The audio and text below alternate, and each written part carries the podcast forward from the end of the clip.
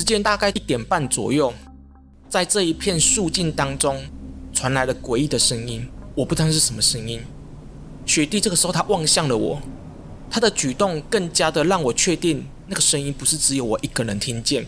我还在猜想那是什么声音的时候，那个诡异的声音伴随着风声吹了过来，有人拖着沉重的脚链走路的声音。我们两个人不约而同的往那个产业大道方向看了过去，那里什么都没有，但是我可以感觉到有一个东西在那边走来走去。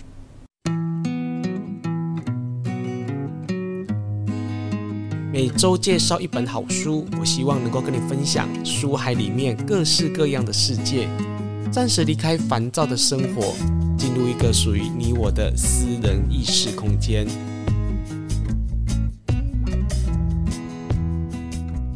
你好，我是雨色，你今天好吗？在节目的一开始呢，还是想要跟每位的听众朋友呢来募集农历七月鬼月限定的亲身经历鬼故事。无论是你个人的亲身的鬼故事，还是你身边的亲朋好友的鬼故事，只要你觉得是可怕的、悬疑的、吓人的，或者是你觉得诶这里面有蛮多的内容可以跟大家来分享的，都欢迎来投稿哦。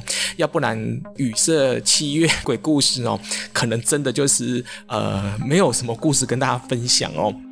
好，那我们在这一集的节目当中，哇，真的很感谢，终于有人投稿啊，就是他投稿他的军中的鬼故事。所以一开始呢，我们就以第一人称来分享他在军中的灵异鬼故事。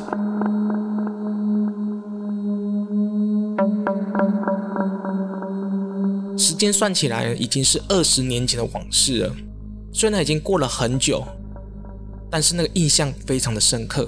那一年呢，我抽到的外岛。我刚下部队时候呢，就曾听说学长说过军中的传言，半夜铁链的传说。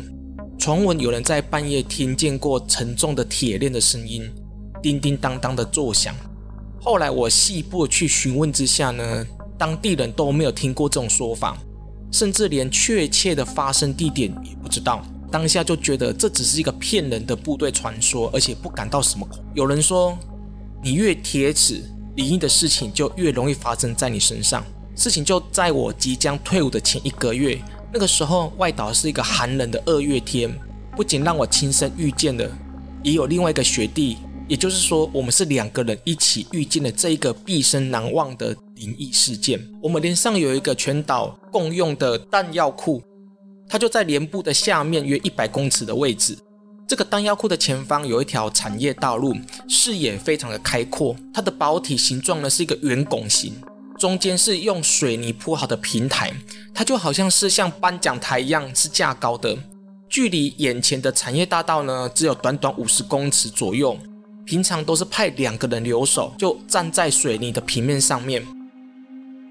那天编排站夜哨的士兵是不够的，因此呢，我就帮忙站十二点到两点的这个时段，然后呢，我就可以再补眠睡到天亮，算是给待退老兵的福利。我记得那天很奇怪，准备上哨之前呢，就有一种莫名说不出来感觉，一种充满了警戒跟紧绷感，我整个人是不太舒服的。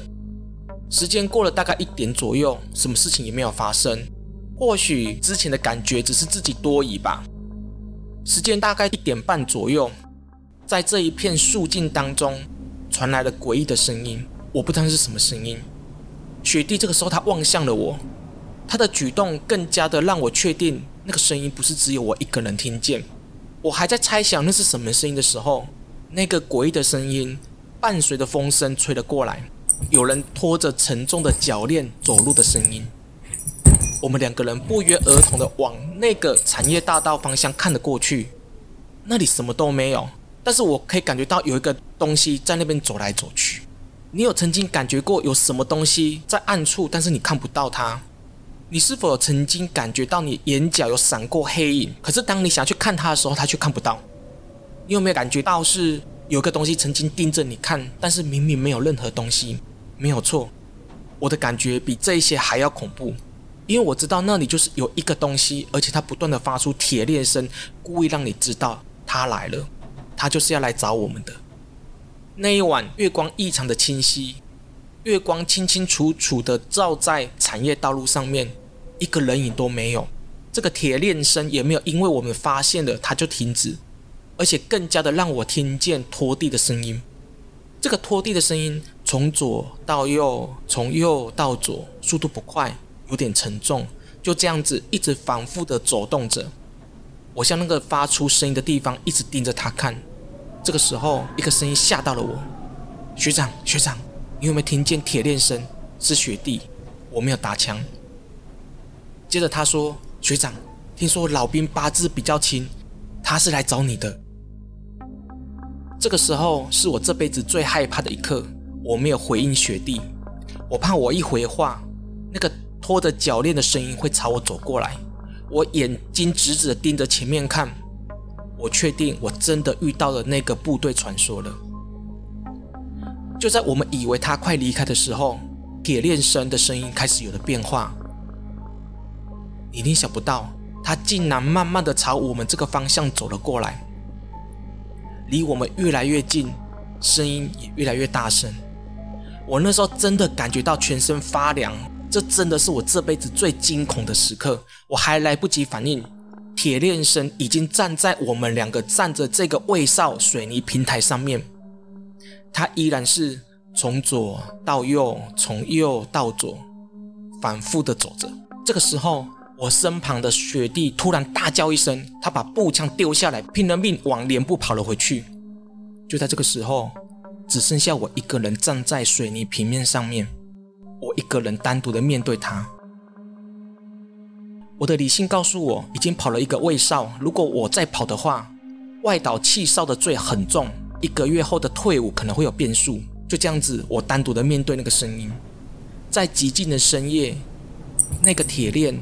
叮当叮当的作响，还有我的呼吸声，但是我依旧看不见，就在我的前方，到底有什么东西？如果你问我说铁链离我到底有多近，如果你敢把手向前伸，你就可以摸到它。时间一分一秒的过去，特别难熬。我心里面没有任何的念头，只有恐惧。我死定的前面，我一动也不动，而他就这样子一直拖着脚链，从左到右。从右到左，一直重复着，全身紧绷的状态。不知道过了多久，我真的撑不下去了。想了一下，时间也该换哨了。我抓起了步枪，拼命的往大门卫哨去跟安官说：“枪放你这里，我帮你去叫下一班的卫哨过来。”那一夜，我就这样子迷迷糊糊的睡了过去。隔天早上睡醒的时候，连长把我叫了过去，他问我说：“昨天跟你账上的阿兵哥。”今天集合的时间到了都不出来，嘴巴囔囔着说昨天听到奇怪的铁链声音，是要来找学长的。连长看他神色异常，完全不像是装出来的，所以马上找人陪他坐早班船去到马祖就医。我想了一下，就跟连长说，昨天晚上确实发生一些事情，但是我没有看见任何东西。想不到的是，连长连问都没有多问一声，只跟我说：“你不要跟别人说，他们会害怕。”后来听说学弟他就回台湾了，也就没有再回到连上。我自认为平生从没有做过伤天害理的事情，但是这一次的经验让我对未知的空间多了一份敬畏感。或许凡事真的有它的因果，只是我不知道而已。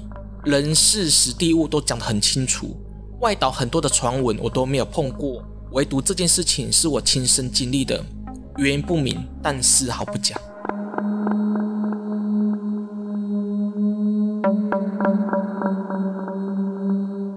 他所分享的故事呢，就到这边告个段落啊！我不知道听众朋友你听了会不会觉得也是感觉到还蛮恐怖的哦。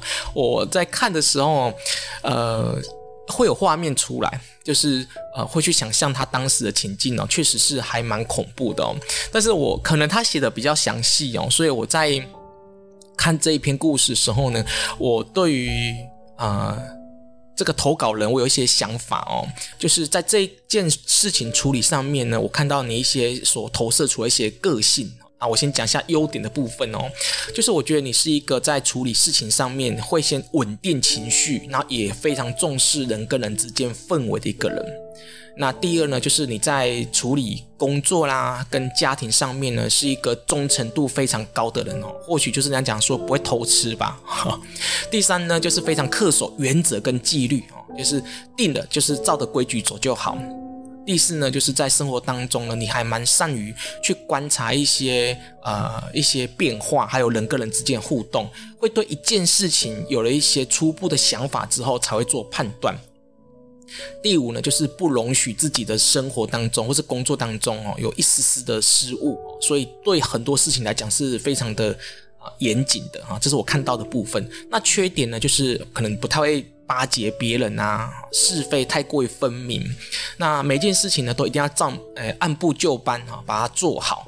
呃，在职场上面的手腕可能就比较弱一点啊。那也不太会把你内在情绪跟别人说，相对的，你就会承受比较大的压力。比如说跟你的家人啊，或是你在同事之间，有些情绪你可能就会想说把它处理掉。然后再一个就是在别人眼中可能会觉得你是一个比较严肃啊、不苟言笑的人。这个是我在看这一段故事里面，我感受到你的投、你的情绪所投射出来的一个东西哦，这是我看到的部分哦。好，那听到这里，一定很多的听众朋友就问我说：“哎，你于是你怎么可以从这个故事里面去判断这个人的情绪跟他的这个为人处事呢？”呃，我其实对于灵异这件事情，虽然我写了很多本的灵灵修书，那在现实生活中或者是在母娘道场里面，我也确实处理过非常多灵异的事情，但是我并不会去否定或者是认。认为说啊，那就是真跟假的问题。就是我会觉得灵异的事情，其实是你内在所投射出来，它有一种要呃，你的内在潜意识要跟世界一种连接跟互动的一个过程。这个故事当中，我们很清楚听到他一直不断的重复，是那个看不见人，但是发出铰链声的这个情境出来。听觉是我们从小第一个跟世界连接的第一个。感官能力，像他的故事里面，他一直听到的这个看不见人的声音，但也就代表是他的这个恐惧感是比一般人更强大的哦。你可以想象说，呃，如果前面有一个你呃陌生人站在你前面，那个恐惧感跟你看不见那个人，但是你发，但是你可以听见一直有莫名的声音发出来，你觉得哪个比较恐怖？当然是两个都很恐怖了哦。但是如果硬要比较的话，就是在一个。寂静的环境当中，你看不见人，但你听到声音的那个恐怖感比较强烈。因为听它会触发我们内在的恐惧感的那一个潜意识是最直接跟深刻的，比眼睛更深刻。所以你看很多的恐怖片啊，他们都是先营造声音，然后，那个人再出来，那个感觉比较强烈。如果说你去看一部恐怖片，你把声音都把它遮掉的话，你会发现它其实一点都不恐怖。所以，呃，在他的故事里面，你可以发现他内在的潜意识的那种恐惧，显示他内在的一个连结。好，那我们拿他跟他学弟做比较好了，就是这个朋友他呃跟这个恐惧的声音独处。那换句话说，他一直在面对他内在的那个恐怖的呃潜意识，可是他在那个水泥平台上面不断的。跟他面对面，这个独处就是转化。所谓的转化，就是你必须要跟内在的种种情绪、情节，你要跟他独处，那个转化的力量就会出来。所以他跟他学弟两个人比较起来的话，他在事业上的发展可能就会比较好，因为越沉稳的人在事业上的发展会比较好。那但是他他的学弟呢，他学弟错过了跟他内在的恐惧。独处的机会，他错过一次转化的机会，所以他选择离开那个平台，他选择回到部队，他选择离开那个地方，他逃离了。换句话说呢，在日后他在处理事情上面来讲的话，他也会用这种方式在处理他的恐惧。恐惧它本身会幻化出很多的形象出来，不只是鬼嘛，比如说婚姻啊、事业啊，种种的所有的地方都有恐惧。但是你怎么去处理那个恐惧跟看不见的那个东西？你在处理是你内在那个圆形的世界。我不知道这样讲大家有没有听懂我的意思呢？我其实不是说大家呃不要去呃遇到这种灵异的事情就躲开，或者说不要躲开。我现在不再增解释这两个选择点，我在说的就是你怎么去处理那个你内在所投射出来的那个看不见的东西，而。它是最深层的恐惧所表现出来，而且是我刚刚所提到，是它是用听觉的方式，它是人类原始在还在你妈妈肚子里面时候最先开发的感官，它所以那个带来的恐惧感是更强烈的。他在那个平台上面，至少跟他面对至少有十几分钟左右，他在处理他的内在那个恐惧。所以换句话说，就是当他离开部队，他在职场上面，他所呈现出来就是他对许多事情的恐惧，他可能不会那么的呃用逃避的方式来处理它。但是如果说下次再遇到呢，他是不是有其他方式可以去处理，而去借由这个转化，让他生命有不一样的转变呢？我觉得这是他可能他的人生课题啊。就像我在灵修当中，我遇到许多奇奇怪怪的事情。当你在处理这些奇奇怪怪事情的时候，都在反映你内在的潜意识投射出来的世界，然后你怎么去处理它？也就是说，当它投射在这个潜意识当中的时候，你所反映出来的行为也在改变你的潜意识，然后日后成为你改变你世界的一个。呃，样貌嘛，可以这样说嘛，好，好，那我们今天这一集就告个段落喽，我们下次见，拜拜。